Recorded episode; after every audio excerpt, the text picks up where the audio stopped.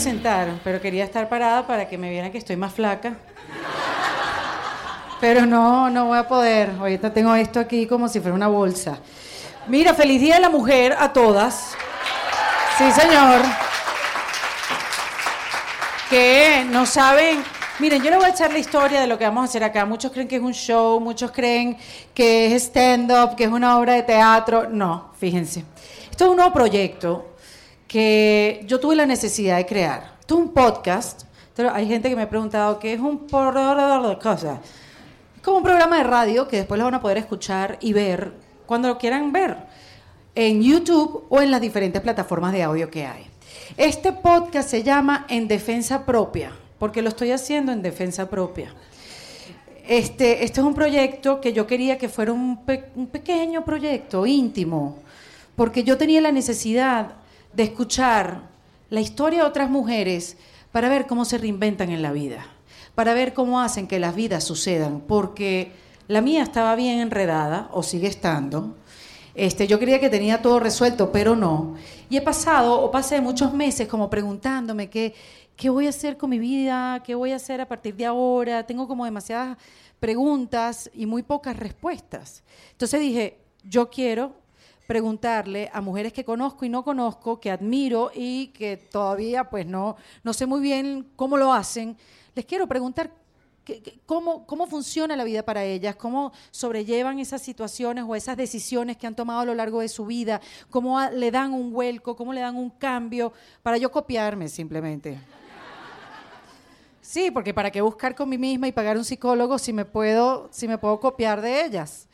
Entonces, este, dije, claro, yo quiero hacer esta conversación con, estas mujeres, pero no lo quiero hacer en mi casa. El que inventó que las mujeres puedan trabajar de sus casas, eso es mentira. Ese fue un hombre.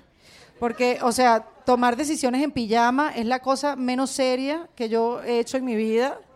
Sí, sí, sí, abrir la puerta a las 3 de la tarde que buena, señor, ¿qué quiere? Y tú en pijama, sin sostén, sin nada, o sea, no. Entonces, este, me acerqué a la gente de WeWork porque me parece que WeWork es un espacio donde se están dando este tipo de conversaciones, de reinvenciones, de comienzos, de nuevas historias, de una nueva manera de comunicarse o una nueva manera de trabajar. Y yo les dije, creo que este es el espacio donde puedo yo hacer estas conversaciones. ¿Les parece? Y me dijeron, sí, claro, vente, ¿dónde quieres? No, bueno, a mí me parece que aquí está bien, allá en Miami. Ah, bueno, ok, perfecto. Cuando meses después hablo con ellos y les digo, mira, ya empecé a grabarlo, ya tengo varias invitadas, ya ha sido súper chévere, todo muy tranquilo, todo muy íntimo. Y entonces ellos me preguntan, bueno, pero ¿de qué va la cosa, Erika? Bueno, no, les he preguntado a mujeres cómo se han reinventado, les, les he pedido que muestren sus costuras, porque ya estoy harta de que tapemos las costuras. Yo quiero ver las costuras de las mujeres y verla para ver qué tan larga es, para ver cómo cosieron, para yo preguntar chicas, ¿se puede coser mejor esto? ¿Sí? ¿Me pueden dar una mejor técnica? Y entonces la gente de WeWork se emocionó y dijeron, no vale, esto lo, lo tenemos que lanzar eh, el Día de la Mujer. Ya yo tenía todo listo para lanzarlo dos semanas atrás. Yo digo, bueno, está bien, vamos a lanzarlo el Día de la Mujer, pero vámonos para Chile, vámonos a Colombia y vámonos a México. yo, ¿qué? Si yo quería que esto fuera chiquito. Yo quería tener una conversación con una muchacha tranquilita en una oficina.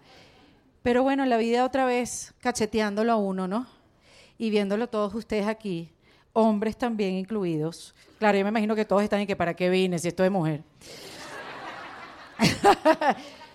sí, no, pero aquí aprenden. Yo creo que mientras más información tienen sobre la mujer, mejor les va, ¿verdad? Bueno, entonces, bueno, esto es un cachetón de manera muy positiva que me están diciendo, no, esta conversación la tenemos que tener eh, de una manera más importante, de una manera más, más fuerte, en grupo.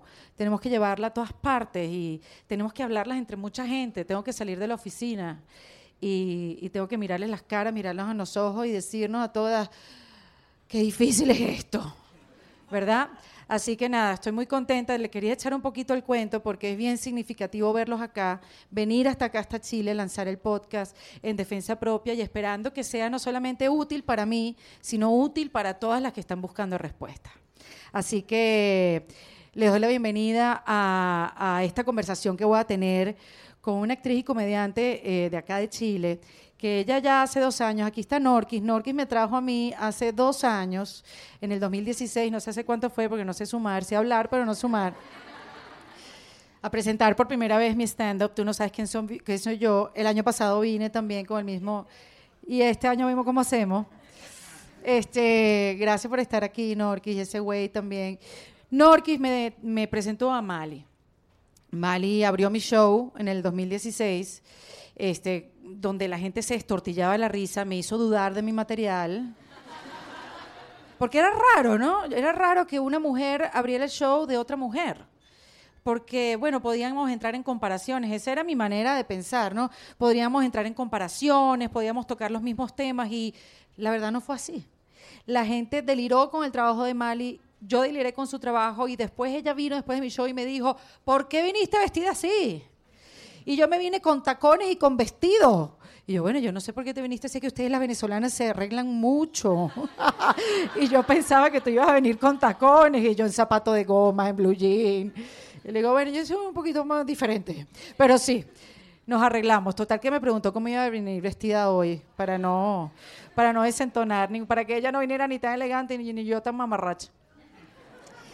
Total que Mali, bueno, de, esa, de, de, ese día que la conocí, quedó como esa unión, nos empezamos a seguir en Instagram, he seguido su trabajo, sé que ha crecido mucho, le han venido muchísimas oportunidades acá en Chile y bueno, ¿quién más podría yo invitar acá en Chile? para tener esta conversación de reinvenciones, que ella está pasando por un momento de cambios también en su carrera profesional y personal, sino a Mali Jorquiera. Bienvenida, Mali, en Defensa Propia. Gracias por venir. No, gracias por la invitación. Sí, de verdad muy señorita. Que sí, muy señorita. Qué buena onda la tuya haber dicho que sí, de la verdad que uno siempre tiene esa duda, ¿no? Cuando invita a alguien que quieres venir a conversar conmigo y tú no sabes la cara que está poniendo la otra persona cuando te le conversar de qué. no, pero dijiste que sí inmediato. quiero conversar. Me encanta. Es así. Bueno, además, Mali, qué, qué maravilla. Estábamos hablando del Día de la Mujer precisamente, que hay muchos eventos en Chile y que hay muchas cosas pasando. Todo pasando. El Día de la Mujer, conmemorándola, celebrándola, o también eh, defendiendo nuestros propios derechos, que sé que hay varios eventos aquí en Chile que tienen que ver con eso. Sí, eh, ah, desgraciadamente, ya cagando toda de buena. este, este año. Yo tenía que traer a alguien que la cagara primero que yo. yo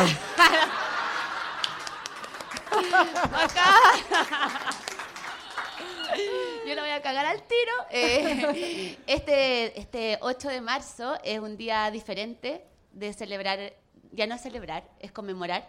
De hecho, en nuestro país hoy día eh, se supo de un femicidio hace mm. pocas horas en Quintero. Entonces, como que no quiero cagar esta fiesta, pero hay poco que celebrar, más bien reflexionar y seguir peleando por la igualdad, por el respeto. Yo creo que ustedes lo viven día a día también, entonces, claro, hay harto más que reflexionar, porque recuerdo los otros días de la mujer donde uno quería flores, chocolates y que te sacaran, así le te sacaran como un perro, te sacaran a, pasear con la cuentita. Exacto. Sí, pero ahora no, ahora creo que hay una, una lucha, una, una, una motivación diferente. Sí, y tú sabes que, que, que bien el punto, porque ¿Cuándo lo vamos a hablar sino hoy? Cierto, hoy estamos todas juntas, pues. apelemos. Y estamos apoyadas también por hombres aquí, porque lo sentimos como un apoyo. Y ellos así atrapados y que, ¡ay, sáqueme de aquí! Se hunden cada vez más en sus sillas. Sí, pero lo cierto es que también hay mucha presión. Y, y también lo comentaba contigo fuera, fuera del aire, que no sé si les ha pasado, pero yo viendo el Instagram hoy, por el Día de la Mujer, por el Día, tantas cosas bonitas que escriben, ¿no? Las mujeres podemos con todo, todo lo que nos proponemos nosotros lo podemos hacer. Hermana mujer. Exacto, sí, sí, todo, nada, nada nos detiene. Y yo me pregunto, ¿quién es esta que está escribiendo esto? Bajen ya, porque... Es Wonder Woman. Yo, yo, no, yo todo lo que hago y que me propongo hacer no me sale. No, claro, si es una humana. Hay mucha presión. Esto de las mujeres con superpoderes. El otro día fui a un programa que se llamaba Mujeres 4x4. Mira tú. Y en el saludo. Así cada pata. Exacto, en el saludo digo, este, este, este programa se puede llamar Mujeres 4x2. Claro. Porque yo quiero que. Yo quiero tener el, el- el derecho de colearme el carro. Tú sabes que no, e- es mentira que lo tenemos todo bajo control, es mentira que tenemos todas las piezas donde van. Y yo creo que esa conversación y ese espacio para tener esa conversación tiene que existir. Exactamente, yo eh, soy mamá hace muy poquito, tengo una, un niñito, hombre, Eh, por eso creo en la lucha desde la equidad y quiero la equidad para todos, no quiero que mueran los hombres, quiero que juntos hagamos una sociedad igualitaria, porque hay algunas más extremistas que es como los hombres, no, no, no. Sí. No, yo tengo un niño, quiero que siga viviendo. No quiero que sea tiempo pedrado que sea por feliz y que no le corten nada. quiero que sea feliz. Em, entonces, desde que fui mamá, sí sentí que tenemos una capacidad Sí. de hacer muchas cosas. Eh, yo me he pillado trabajando, siendo mujer amante. ¡Ah! siendo mujer, amiga, amante, mamá, trabaja. ¡Qué Y- choneta! Y, digo, ah, y me acuesto y digo, ¿cómo hago todo esto? Sí, Sí. pero de las cosas que hago, la cago mucho también, porque no soy la mejor mamá, Sí. seguramente, pero trato de serlo, ¿me entiendes? Hacemos muchas cosas, pero no somos las mejores Claro. en todas las que hacemos, pero somos capaces de abarcar mucho. Pero además me, me llama la atención, Mali, porque tú estás comenzando un nuevo proyecto. Acabas de dejar un programa muy exitoso. Sí. Y estás comenzando, pues, uno nuevo, creo que la semana que viene, un late show Sí. que se llama, se Sigamos llama de largo. Sigamos de largo, que es un nuevo reto. Y ahorita te sientes, en vez de hablar y empezar a hablar de eso, no, estoy asumiendo un nuevo reto en mi carrera. Sin embargo, hablas de soy mamá y es súper complicado. Sí. o sea, Es que sin duda eh, eh, es el ma- la responsabilidad más fuerte que has asumido. Es lo más importante Claro. en mi vida. Eh, muchas veces nos quieren convencer que el éxito tiene que ver con el dinero y con el cargo que ocupas, donde trabajas. Y el éxito es personal. El éxito está en tu casa. El éxito está eh, en tu pareja mujer, hombre o tú sola, eh, estando en tu casa feliz contigo misma. Por eso parto hablando desde mi vida personal, porque lo otro es un trabajo, un laburo que quiero, respeto también, es parte de mí, pero creo que lo importante está en otro lugar, que es en mi, en mi hogar. Claro, y que está ahí presente. Y que mi hogar como camina. ¡Ah! Porque ese niño sí que camina, hermana. Uh. Sí, sí, sí, esa es la etapa perfecta porque te mantienes en la línea. Me encanta. Tu hijo forma parte de tu Muy sesión cardiovascular. Uh, yo no hago Sí. crossfit, hago crosskid. Exactamente, CrossKit, total. Sí. Bueno, pero lo cierto que te quería preguntar, porque me ha pasado y conversando con otras mujeres también lo he visto, que cuando se convierten en mamás se tienen que, a juro, reinventar. Porque vamos a estar claros, las reinvenciones no vienen porque uno lo decide. Muchas de las reinvenciones vienen porque estás obligada o por la vida, por una situación, por emigrar, que ha sido... Creo que la principal razón de muchas de las que están acá, Sí. o esa, como bien dices, la que estamos hablando, la de ser mamá. Quizás no es una reinvención, pero sí tienes que cambiar ciertos hábitos, tienes que cambiar de estructuras, tienes que afrontar miedos que vienen de frente. Y de eso se trata la reinvención. Cuando que- buscas la definición de ella, se Sí. trata de eso. Sí, de reinventarte. Sí, es verdad. Además que yo eh, era muy yo. Fui mamá a los 37, tengo 38, voy para los 40. ¡Uhú! ¡Ah! Vamos. Todo se pone más sabroso. Ponle onda, ponle onda, porque si uno no le ¡Vamos! mete... sí.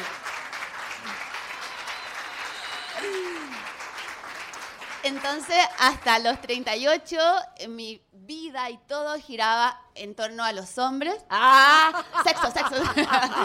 Carrete, copete, tacatá, tacatá, tacatá. Y, oh, sí, Sí. y era todo eso. Hasta que eso ya empezó a podrirme un poco. Era como, voy a otra vez beber. ¡Ah! ¿Otra vez? ¿Champán? ¡Ah! No, pero ¿qué fue lo que te dijo que querías otra cosa? En verdad, es, es algo que sentiste en el cuerpo. El otro día hablando con una amiga que, que le- otra le preguntaba, ¿pero qué sentiste? ¿Por qué, qué- ¿Por qué quisiste ser mamá? ¿Cómo lo sentiste? Y ella, algo del cuerpo me lo dijo. Oh, hija, del útero. Ah, sí. ¿Lo sentiste de esa Ay, manera? Algo que te viene. Mira, y así en, en concreto me torcí una pata borracha. ¿ah? y ahí dije, no, no, no, no, no, no, ya estamos. No, era una necesidad de, de tener a alguien a quien eh, sentía demasiado amor Ujú. Y necesitaba volcarlo en otra Ah, mira qué persona. lindo. Eso es lo que me pasaba. Mi pareja y yo estamos súper enamorados y era un momento como de fusionarnos por completo y traer a alguien a este mundo, al cual también eh, enseñarle y que sea un aporte para este mundo. Claro. ¿Me entiendes Sí, tú? Es total. mi forma de aportar, no opero cerebros, no sé construir casas, entonces voy viendo cómo aporto. Y hasta el momento, antes de ser mamá, yo vivía en una vida súper eh, mía y personal, muy poco cotidiana con las otras personas. La maternidad me trajo a la tierra, Ah, ¿me fíjate. entiendes? Porque las mamás pasamos, hay mamás, arriba las manitos, abracémonos, ¡ay, weón! Es duro. Hola, Vamos a estar bien. sobrevivientes. Pero la maternidad me trajo a la sociedad. De vuelta, porque yo veo a una mujer y me siento identificada y converso, me trajo a interesarme por mi sociedad, por estar hoy día aquí hablando contigo y expresando lo que pienso y lo que eh, opino sobre las cosas, me hizo ser más concreta y ser más aporte. Tener más empatía con la gente. Sí, tener Digamos, mucha porque más tú- empatía, Porque claro, más. trabajar en televisión, ser actriz y comediante no lo hace todo el mundo. No, es, es- no, no es. Sin embargo, es la comedia es hablar de la cotidianidad. Sí. Y tu comedia trata de eso, de esa observación que hay en el día a día. Sí, pero mi comedia ya se estaba quedando un poco para mi gusto, Ajá, sí, porque claro. la comedia puede ser de todo tipo, desde hablar de cosas profundas a menos profundas. Sí. No, no traje a mi hijo para hacer mejor comedia, pero, pero sí, ya mi vida estaba siendo un poco ya, bu, cero aporte de, mi- de mi forma de ver. Necesitaba, exacto, tener, tener otras cosas. Algo otras- concreto, algo humano, y la maternidad te hace hacer es otra cosa que es inexplicable, solo las mamás sabemos cómo te transforma en otra persona y te hace sentir magia desde otro lugar, no sé cómo expresarlo, pero de verdad Yo te hace llamo- sublime, ¿cachai? Te vuelve una cosa sublime. A mí me volvió un gorila.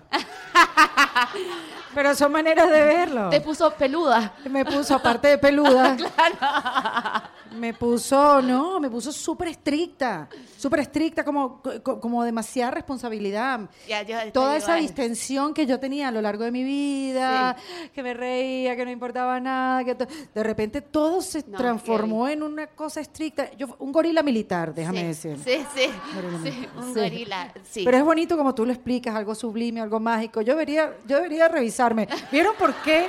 Es, es que todavía, todavía es guagua, todavía es guagua. Exacto. Son las etapas. Son las etapas, yo creo. El mío tiene ya 10 años, quizás Está coincidamos. demasiado. coincidamos más adelante. Sí. Ahora, tu hijo, Lucas, Lucas Freire. hizo que tu comedia pues se reinventara también. Eh, sí, todavía. Si se puede decir reinventar. No sé si aplica, me puedes decir, no aplica. Sí, yo no me voy a poner reinventar me gusta porque siento, me gusta reinventar. Ok, Quedamos dale, dale. en eso. Dale, está bien. ¿Dónde está la cámara? Nos estamos eso. reinventando ahora ya. Eh, sí, estoy en eso porque mi hijo es muy chiquitito, tiene un año cuatro. Entonces, y soy una mamá súper presente. Sí. Súper ahí, súper como, si lo traje, es mío. Me encargo yo. Yo, ¿le cambio pañales? No. Ah, ¡Córrete! ¿A alguien le pasó eso cuando se hizo mamá? Que así como que todo lo tengo que... No, a ti no. Mira la otra que... No. A mí, bienvenida la que me quiera ayudar. Eso me pasó hasta el año Ajá. y ahora estoy acá y no me voy a ir. ¡Ah! No me voy a ir a mi casa. Porque conseguí niñera. Eh, sí, estoy en un proceso de volver a, a escribir. Eh, Estoy volviendo a trabajar. Mi idea era tener a mi hijo y quedarme en la casa con él lo que más pudiera. Pero en la sociedad, Pero yo el quizás no- dinero. Pero tú crees que la sociedad o, o- o también que dentro de ti hay unas ganas de seguir creciendo profesionalmente y que para las mujeres es difícil como que llevar las dos cosas a la misma vez, porque quieres hacer las dos cosas a la misma Sentí vez. que iba a ser mejor mamá si seguía eh, desarrollando mi lado profesional. Claro, y, pero Sí. te, te sentiste culpa, porque también sentimos culpa, pero ¿y por qué yo quiero hacer esto? Pero hab- hablemoslos mal y estamos aquí para eso. Mira, es que Erika, ¡ah! es que Erika, está muy difícil. No, porque uno siente también muchas culpas, nos lanzamos encima muchas responsabilidades y después de ser mamá, de repente, eh, eso, sentir que quieres seguir creciendo profesionalmente y quieres dedicarle tiempo a tu carrera, te hace sentir como que estás desatendiendo a, a- a tu hijo o a la familia y no es Sí, así. Y no es así. Me empezó a pasar que cuando me di el permiso de salir y de volver a mi trabajo, eh, volvía, como les comentaba, una mejor mujer a la casa porque se refrescaba la cabeza Sí. del cambio de pañal. Yo di pechuga casi un año. Wow, un aplauso para eso. ¡No lo hagan! Ah. La que no quiera hacerlo, la No, respeto. no la sigan. No, no la sigan, no la sigan. Yo, no, sin juzgar ni nada, pero es si muy exigente lo que es hiciste. muy exigente. Súper exigente. Es una locura. Sí. Si tuviera otro hijo, le daría seis con cuea. Oye, pensaba que le iba a decir no le daría nada. O sea, total. Nada, claro, sí. Porque es muy exigente, pero yo estaba en eso. Sí. Como tengo leche, tengo que darle no sé qué, hasta que mi pareja me dijo, ¡eh! ¡Cálmate! ¿Dónde está la mujer con la que me comprometí? Sí, porque te va, porque las hormonas se apoderan de ti, te llevan a un lugar, te secuestran y las hormonas se quedan ahí por ti. Sí, y quieren estar contigo Sí. siempre. Hasta que volviste, Mali. Hasta que volví, porque mi pareja, que por suerte es un súper buen papá, Sí. eh, Qué bueno. es- hace lo mismo que yo hago, es mi Sí. colega, es actor, es comediante. También me dijo, como quiero a una buena mamá y yo también quiero ser un buen papá y tú no me estás dejando ser un buen papá porque estás acá en la casa todo el tiempo. Como sal para que nosotros estemos juntos y anda a tomarte un trago. Exacto. y yo fui por dos. y no he llegado a mi casa en Y tres aquí meses. estoy. Qué bueno que tienes a esa pareja, a Sergio, Sí. que te dice también. Sí. Que te lo pueda decir y que te pueda sacar de tu casa. Necesitamos a alguien que lo haga. Sí, por eso es importante eh, tratar en lo posible de tener hijos con un buen papá, tal vez Sí. una buena pareja, porque las parejas pasan, hermana. Sí, Pero sí. ojalá que sea un papá, bueno, que quiera estar con tu hijo, que esté, sea un papá presente. Sí, que no lo abrume la situación. Sí, y que no quiera que tú te hagas cargo de todo, porque también tengo muchas amigas que mm, la responsabilidad de la maternidad es de, o sea, la responsabilidad del hijo es de ellas. Es de ella. Y la guagua, mientras está divertida, es de papá. Pero cuando la guagua tiene maña, vuelve a mamá. Te lo dan así como que creo que te quiere a ti. Sí, está llamándote. No. Pero si ni habla. Ni habla. No me quiere a mí. Quiere entretenimiento de alguna manera. Ahora, ¿para ti ha sido, Mali, más fácil reírte de ti misma eh, a lo largo de la vida y en tu carrera que no hacerlo? Y yo me, me explico. Cuando uno trabaja con el humor y te ríes ante de toda la gente, de ti misma, y no te da miedo como que abrirte y decir las cosas que te pasan y morirte de risa y decir, Dios mío, ¿por qué hice esto? Como lo estás haciendo ahora. Quizás no eres eh, bien interpretada. Sí. Como que no, no, no. No se te toman las cosas en serio. Sí, no, no, no te entienden o de repente pasas a ser alguien como agresiva, como, ay no, ya dice las cosas así sin, sin pensarlas. O sea, te lo digo por, por mi caso, que sí, me ah, puedo decir que me han recibido un 70% bien, pero he llegado de repente a canales de televisión o trabajos donde dicen, ay, que yo no sé lo que tú haces. Yo no sé Ah, definirte, ¿Cómo te vas a comportar? Sí, yo no, no, no tengo ni idea. Sí, qué miedo de lo que vas a hablar. Exacto, por eso te digo, a mí se me ha hecho muy, mucho más, la vida mucho más fácil riéndome de mí misma, pero no precisamente eh, recibiendo oportunidades, sino creándolas, porque no hay, no, hay muchas. No, no lo hay. Y a las mujeres comediantes nos tienen mucho, mucho miedo. Me pasa, me, me- me he enfrentado toda la vida así. Además, yo mm, me, me denominé muchas veces tristefóbica. Ah, caramba, ¿y eso de qué se trata? Yo dije gorila militar, ¿no? Sí. Pero triste fóbica está, está la- serio, ¿no? Sí. Tristefóbica es, es, soy una persona que le tiene mucha fobia a las tristezas. Ok. ¿Me entiendes? Como a la- hay muchas personas que tienen el gen de la tristeza o del bajoneo o de ¿cómo estáis, mami? Es un lloriqueo. Tenés buen trabajo, pero ni tanto. Exacto. Así que lindo, tu guagua no es tan linda, como ¡ah! ¡Vamos arriba! ¡Mátate! ¿Qué quieres escuchar? Sí, sí, sí, pero Ya, es verdad, hay yo gente soy así. una optimista eh, por esencia. Irresponsable. Irresponsable. Una optimista irresponsable. Y también me ha servido eso para poder enfrentar mis propios problemas personales. Mi mamá murió cuando yo tenía 22 años de un cáncer de mama que eh, se le se le expandió por su cuerpo, cerebro y murió de una manera súper, súper dramática. Y mi mamá está acá. ¡Ah!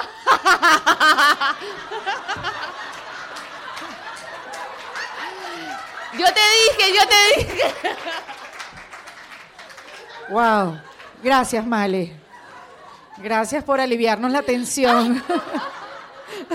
Mi mamá quiere decirte algo.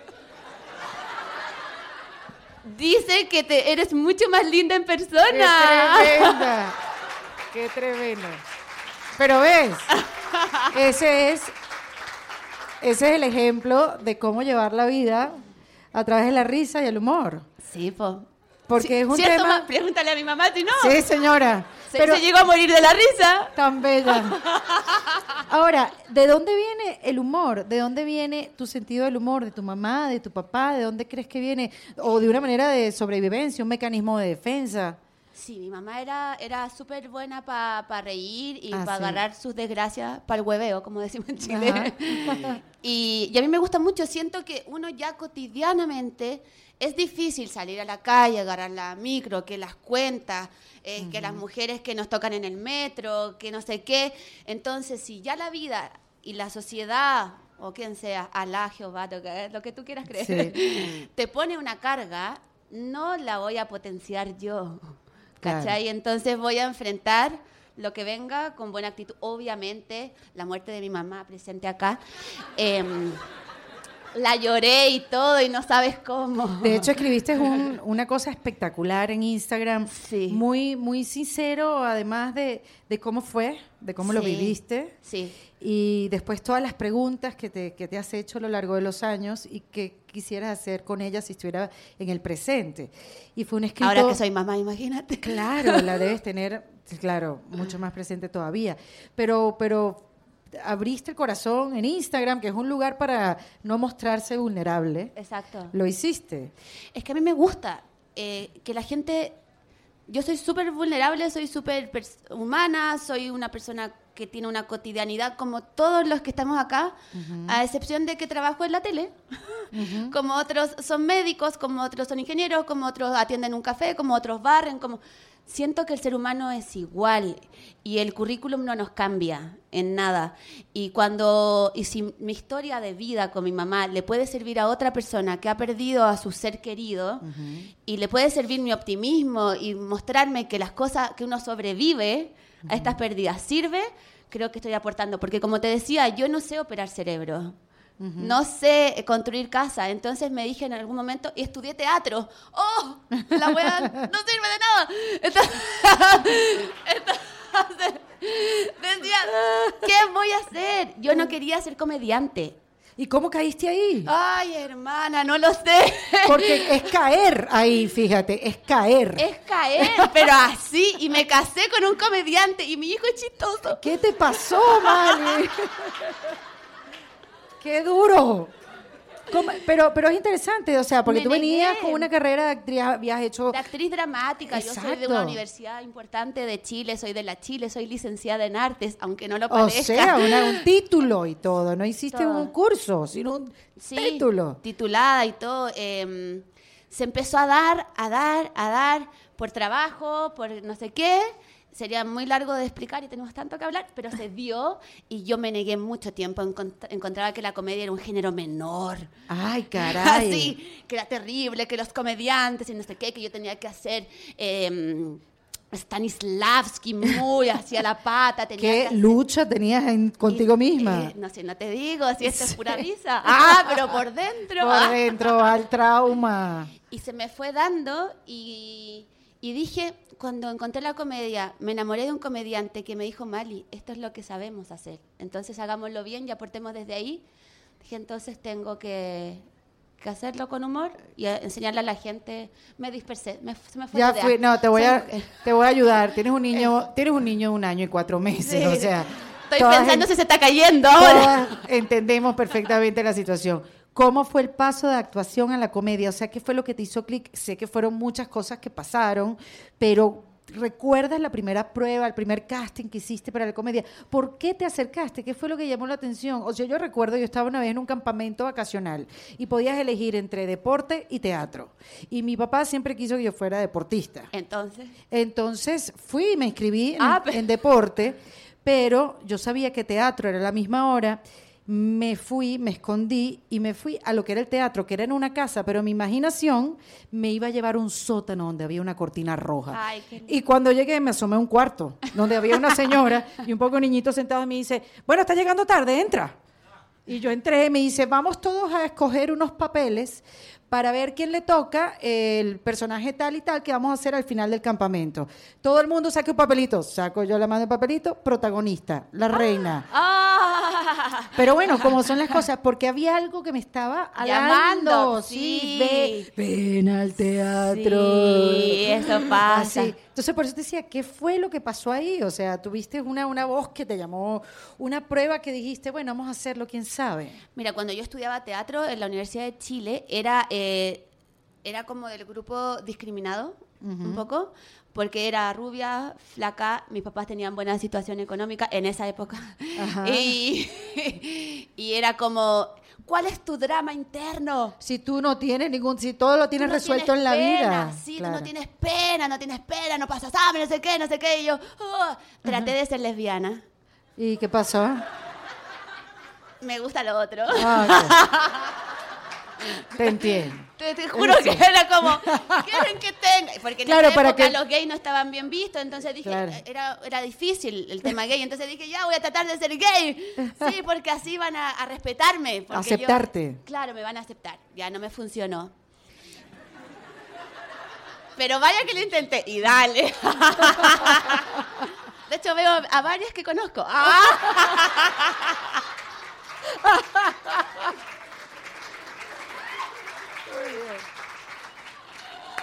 Muy bien, muy bien. Y un día nos toca hacer el ramo de clown. Y mi eh, universidad, como les contaba, era muy densa, muy dramática. Ibsen, eh, ahora no me acuerdo de ninguno, fui muy porra. No te puedo ayudar porque yo no estudié arte. y, yo, yo mirando en tu mirada. No, no, no. No, no. Shakespeare. eh, Shakespeare, Shakespeare. Shakespeare. Y Shakespeare. ¿Qué más? ¿Qué más escribió un libro? No, y Steven Spielberg, digamos. y Steven Spielberg. Exactamente. Y un día nadie quería entrar al ramo de clown porque era como, ¿por qué nos hacen clown? Es como de, oh, eh, eh, com- comedia, va, tú, tú. Y eh, yo digo, bueno, hay que entrar porque hay que pasar la, La prueba. universidad y es parte de esto, vamos. Entonces, eh, vamos a hacer una prueba. Ajá. Hay que pararse adelante solos y hacer reír. Y si no, los fusilamos. Era muy amable mi universidad. Qué linda, sí, ya veo. Y les decimos bubu. Y pasaban mis compañeros más profundos y los que mejor actuaban el drama y todo. Y salían. Y yo me paro en el escenario y empecé a tirar un chiste tras otro, un chiste, un chiste, un chiste. Y me iban a fusilar y yo sacaba otro mejor. Y fa, fa, fa, como los chistes que se hacían en mi casa, mi mamá. Ajá. Empecé a sacar material, material, material, material. Estuve 40 minutos. Y no te fusilaron por el tiempo que estuviste me ahí fusilaron por la tela. y de repente dije, oh, ¿qué pasó? Mis compañeros me empezaron a respetar. ¡Wow! me querían más. Pero eres una, como dicen, una, una natural, entonces. natural. Y Lo ahí tenías ahí. Sí. De ahí, bueno, y de hecho yo estudié improvisación, soy Ajá. improvisadora también, Sí. estudié con Kit Johnston Ujú. en Canadá. Empecé a profundizar y, y me se me empezó a dar. Y estaba haciendo teleseries en un canal, dramáticas, densas, yo maté, yo maté. Ah, yo maté en las teleseries, yo maté. Ajá. Y yo era la mala, yo era la mala, lo hacía súper bien. y, y me quedo sin trabajo porque el área dramática cierra. Ok. Oh, yo en mi casa. Yo sa- seguía saliendo en los afiches del canal. Entonces nadie me Qué llamaba. triste, en el porque- olvido. sí, y yo juntando la luca para ir a comprar panas. Dijo, "Ah". Y un día me dicen, hay una pega para un programa que queremos hacer que se llama Los Improvisadores, que es de comedia y no sé qué. Y la necesidad. Para que tú veas que no fue el llamado de la billetera. De la billetera. Eh, Ese Sí. también es un ¿A llamado no importante. Sí. Y fui y, lo, y mis compañeros me odiaban porque como era conocida y ellos no, y no sé qué, era como la infiltrada que llega porque ne- necesitamos a alguien bonita. Yo Oye, no- veo que los grupos te querían mucho, ¿no? Yo sí, sí, sí, era muy... A mí me ha costado, Erika. A mí me ha costado, Erika. Sin embargo, te mantienes con ese buen humor, me y parece me lo fui insólito. ganando y fui Sí. estudiando Claro. y terminamos con ellos siendo uno de los programas más importantes de improvisación y ahí seguí, seguí, seguí. Qué maravilla, pero es un súper buen cuento. Y un súper buen cuero de chancho. Sí, exactamente. Y ahí te quedaste en la comedia, ¿ya no te han dado ganas de volver a actuar seriamente? Sí, sí, Mm. sí, sí. Estuve haciendo cine, también algunas películas eh, más, más dramáticas, como la del terremoto 0334. Sí, sí, Eh, pero la comedia me tira, me tira. sí, Y bien. Y ahora que vas a empezar este late, Ya, que bueno, sí. es comedia también. Es comedia, pero también eh, tomé este desafío porque en el otro programa era harto humor, humor, humor y cosas más cotidianas. Y siento que, como te decía, la maternidad me está cambiando aún. Y Sí. tengo que empezar a involucrarme más en la sociedad. Y este programa tiene humor, pero a la vez también vamos a tratar temas importantes del país. Entonces también por eso estoy tomando esta Yo creo que estás en una búsqueda, yo creo que es una búsqueda donde estamos siempre. Todas. Yo creo que el sinónimo de ser mujer hoy en día es reinventarse, parece que no hay escapatoria. No, no hay- Parece eres mujer, ay, ya te reinventaste. Bueno, hay unas que tienen cierta edad, ciertica edad como tú, chiquita, que se están inventando. ¿Qué edad? ¿no? 28, Veinte- bueno, no ya, no, ya empieza, ya empieza.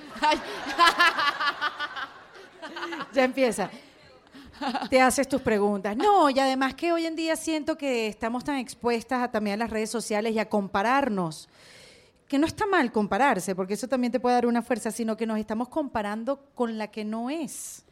Sí, porque bueno. si tú te empiezas a comparar con J-Lo, no, no, pasa. hermana. No, yo también. No, hermana. O te empiezas a comparar con unos personajes que consigues en Instagram y, y no está bien y nos hacemos daño con esa conversación interna. Porque muchas de nosotras le tenemos puesto el volumen más alto a la voz que nos maltrata, Uh. nuestra propia voz, que a la buena que nos dice que lo estamos haciendo bien, que nuestros pequeños esfuerzos valen la pena, porque no nos celebramos nuestros, pequeñas, nuestros pequeños triunfos, Sí, digamos. es ¿no? verdad. Y estamos todo el tiempo en esa, en esa, midiéndonos todo el tiempo. Como lo hicimos bien esta vez, lo hicimos bien. ¿Sí o no? ¿Cuál es la pregunta que ustedes se hacen así, todo, no todos los días? O ¿Cuál es la frase? Yo, por lo menos, la frase que yo me escucho es, bueno, tampoco fue gran cosa.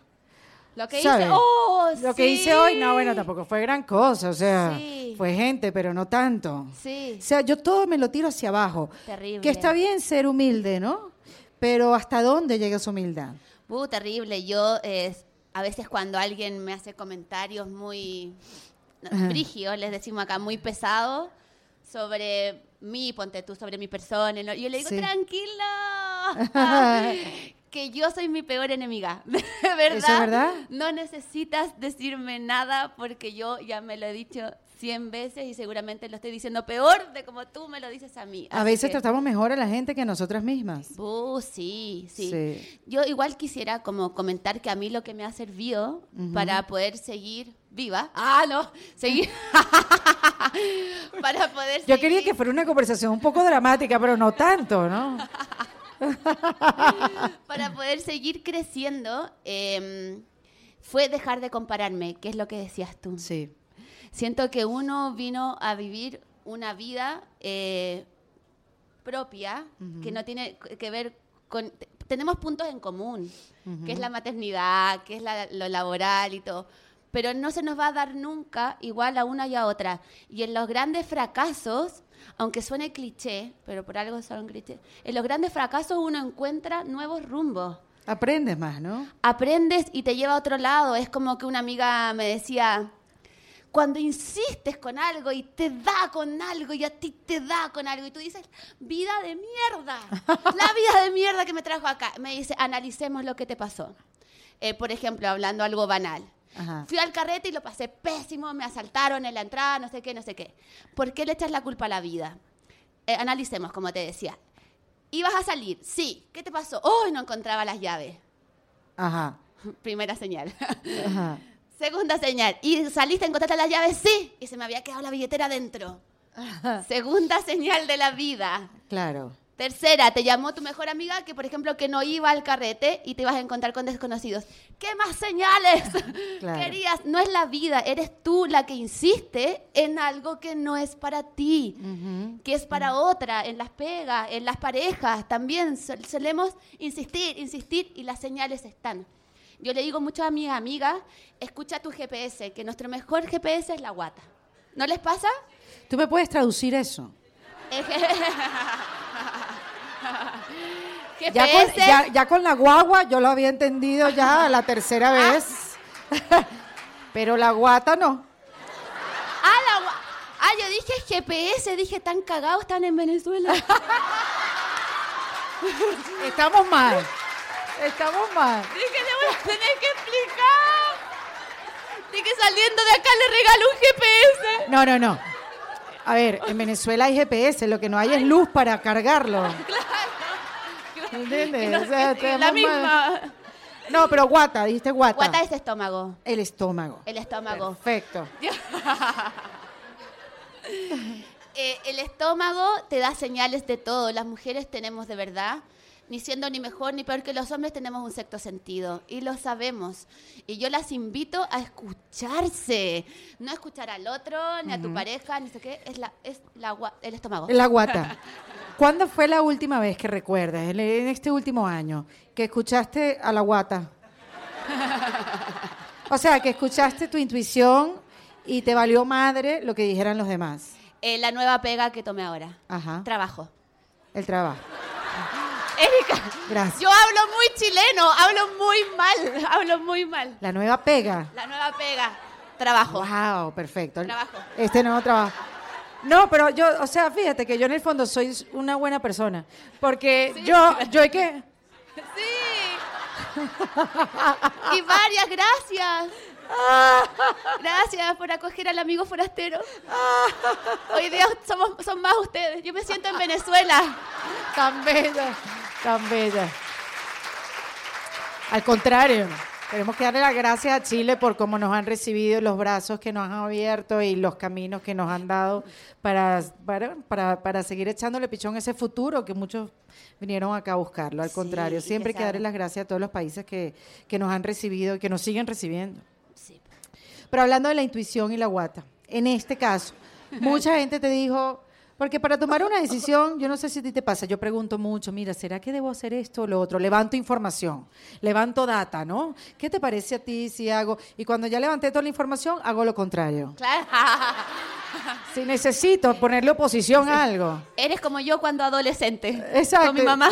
Hay algo que todavía queda en mí adolescente y no lo quiero Sí, soltar. la no quiero- pero que no se suelte la Sí, no rebeldía. quiero, no quiero, no quiero para nada. Y la tengo amarrada.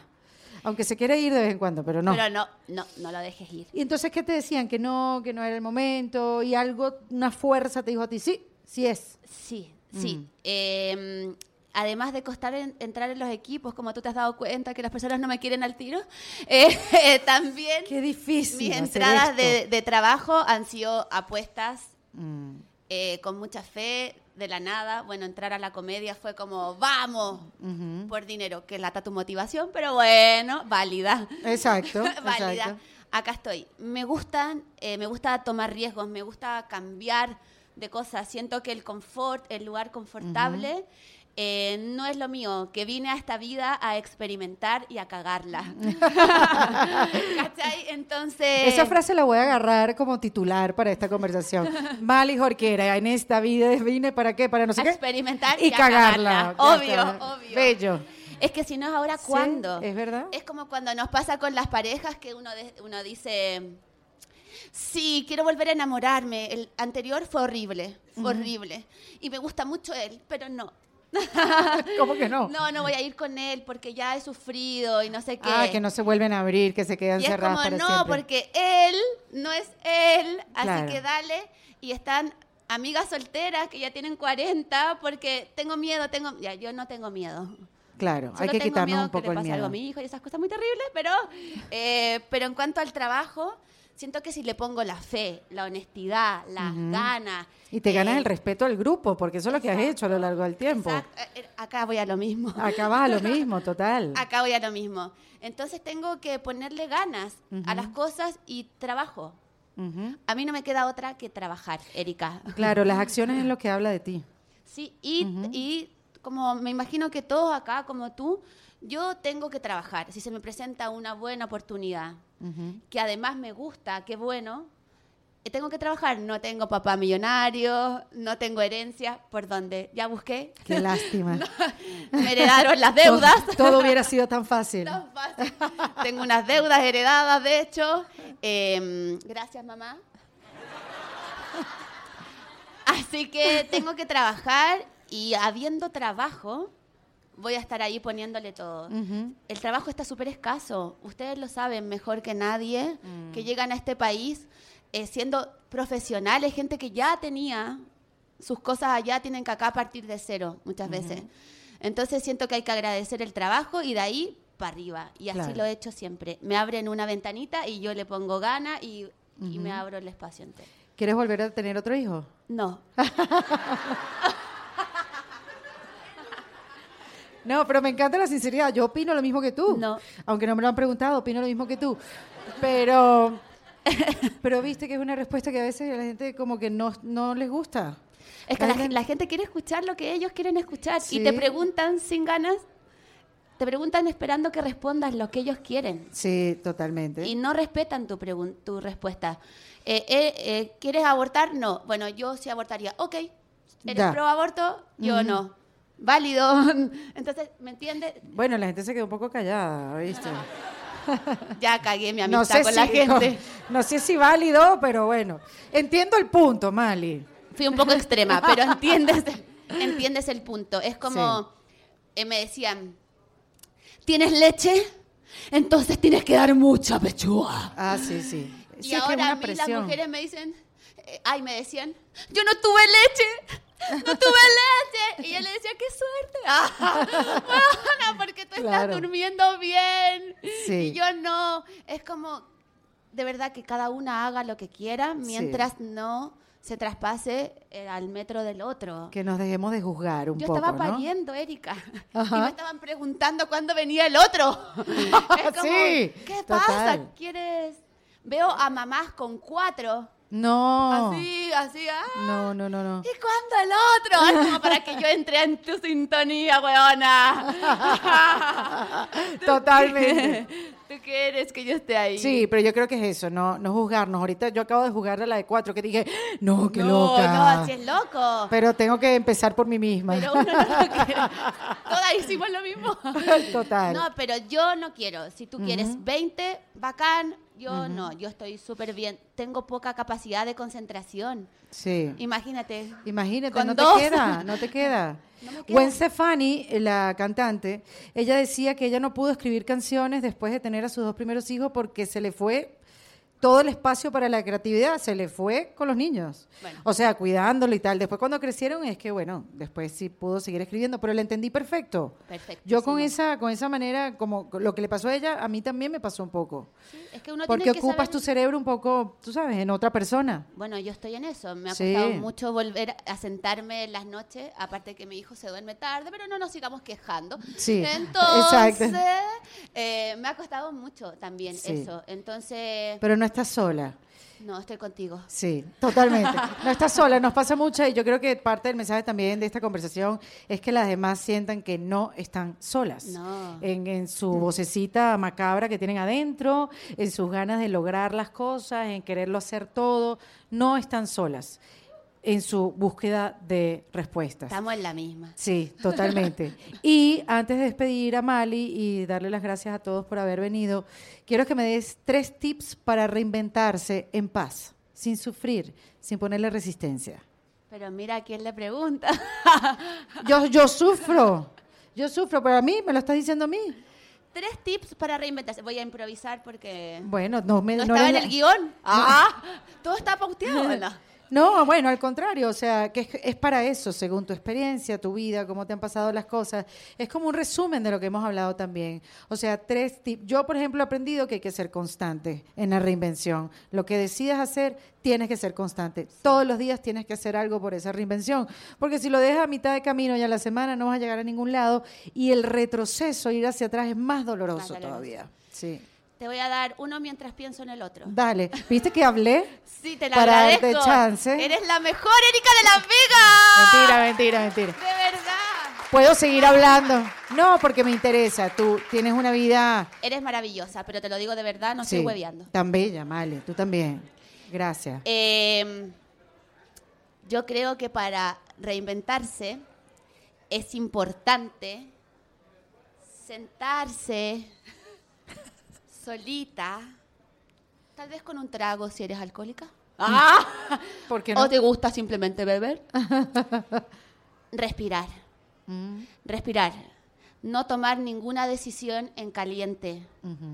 Eh, desesperada. No, no sirve. En la histeria no se puede, no se puede. Eh, todas las decisiones que yo he tomado sin, sin respirar han sido pésimas. Creo que hay que tomar decisiones, decisiones en calma, en calma. Si está igual Pedir el tiempo, ¿no? Pedir el tiempo, como ya va, Taima, dame un tiempo, te lo digo mañana. Y que la edad, en este caso lo voy a hablar en positivo, no la edad, el ser mayor te va dando esa capacidad de pedirlo, es maravilloso. Cuando yo era más chica era como, ¿quieres esto, esto, esto? sí, es verdad. Eh, tengo tanta plata para el trabajo, y, de repente llegaba otra persona y me decía, no, mira, yo negocié con calma ah, y me pagaron mucho. Taiwán. O me dedicaba un trabajo, no sé qué, y yo decía, ¿quieres trabajar? ya, no importa, ya me voy. Y de repente me decían, tenemos otro trabajo, chucha, ya tomé el anterior. Sí. Entonces, de verdad que una de las cosa importante es la calma. Sigue rellenando, mi hermana. Y tomarse el tiempo. y tomarse el tiempo. No, porque ustedes lo van a escuchar cuando escuchen los diferentes episodios del podcast. Cuando yo le hago esta pregunta a las diferentes mujeres que he tenido conmigo, todas interesantísimas, yo me imaginé que iban muchas a coincidir en lo que iban a decir. Entre este y para reinventarse, pensé que todas iban a decir eso. Ser constante, ninguna lo ha dicho. Este, cada quien lo dice desde su lugar y desde su, historia. Y su momento. Y su momento. Entonces, desde una que me ha dicho, bueno, no victimizarse, otra que me ha dicho estar presente, que yo es esa pregunta, ¿cómo es estar presente? Bueno, eso, respirar. Respirar, respirar. Ver y sentir, mira, taza, teléfono, gente, y no preocuparte por el futuro ni mortificarte por el pasado. Eso es estar presente. Entonces, bueno, son cosas que tú dices, wow, otra me dijo buscar ayuda reagruparte con oh, mujeres. Sí, porque uno no hace eso. Uno no lo, yo no lo hago, pero para ella el reinventarse significa es pedirle ayuda a una amiga o un grupo de mujeres, ayúdenme a reinventarme, a tomar decisiones o a mantener la decisión y ayúdenme a progresar. A progresar, sí. Gracias, Erika. Voy por el segundo. De nada. sí, sí, con todo lo que dijiste. Em, saber que después de tomada la decisión en calma de para dónde quiere ir la micro, como decimos acá, eh, es importante tener el foco y saber que van a haber problemas, van a haber bloqueos, que va a ser difícil, pero que tus ganas y tu horizonte eh, no cambien nunca por los problemas que te pongan. Eh, en el trabajo, con la maternidad, con los niños, en todas las cosas, estar súper eh, eh, a sabiendas de que van a haber problemas, de que nada va a ser fácil, pero que aún así no puedes caer. Correcto. Claro, porque fallar no es fracasar tampoco. No, pues, es aprender. De hecho, nosotras somos comediantes, estandaperas. ¿Cuántos malos shows tuvo uno? Yo no. Antes, ah, bueno. bueno. Eres la mejor, por eso es la mejor.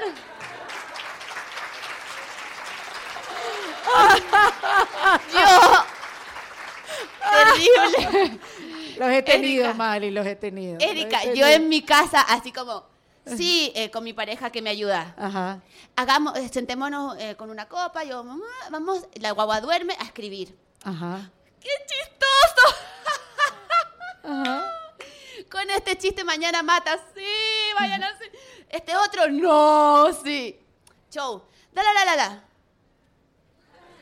Silencio absoluto. Aprieta el acelerador y sigue derecho. Maldito, ¿por qué dijiste que estaba bueno?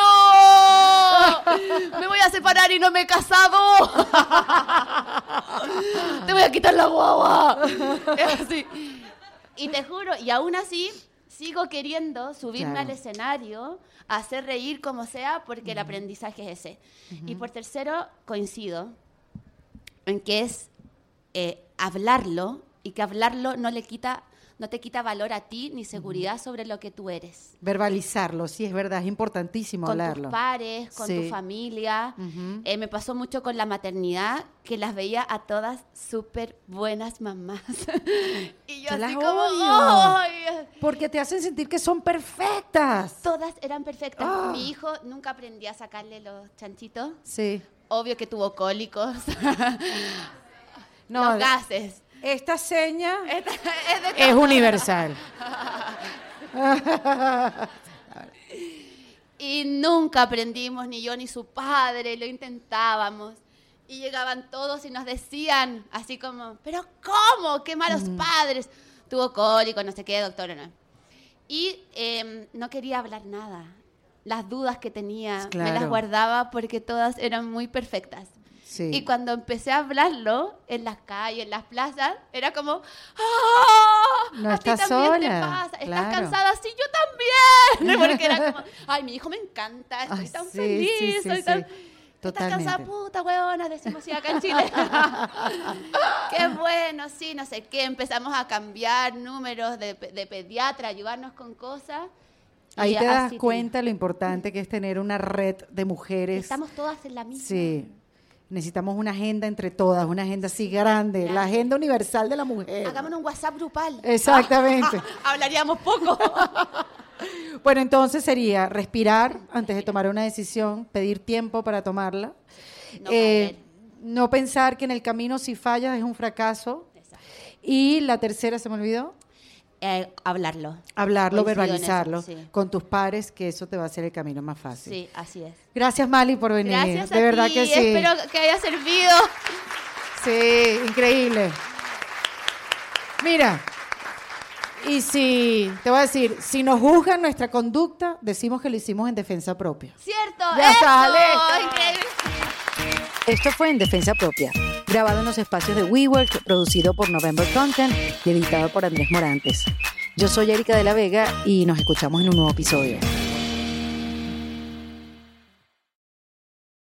¿Estás listo para convertir tus mejores ideas en un negocio en línea exitoso? Te presentamos Shopify.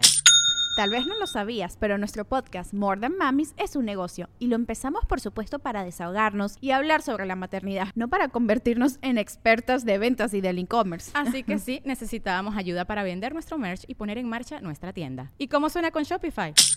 Llega otra venta. Shopify es la plataforma de comercio que está revolucionando millones de negocios en todo el mundo. Ya seas un emprendedor desde tu casa o desde donde sea, Shopify es la única herramienta que necesitas para iniciar, administrar y hacer crecer tu negocio sin dificultades. Con Shopify puedo gestionar pedidos, envíos y pagos desde cualquier lugar, brindándote toda la información y estadísticas de tus ventas al detalle. Regístrate para un periodo de prueba con tan solo un dólar al mes en shopify.com barra sonoro, todo en Ve a shopify.com barra sonoro para llevar tu negocio al siguiente nivel. Shopify.com barra sonoro.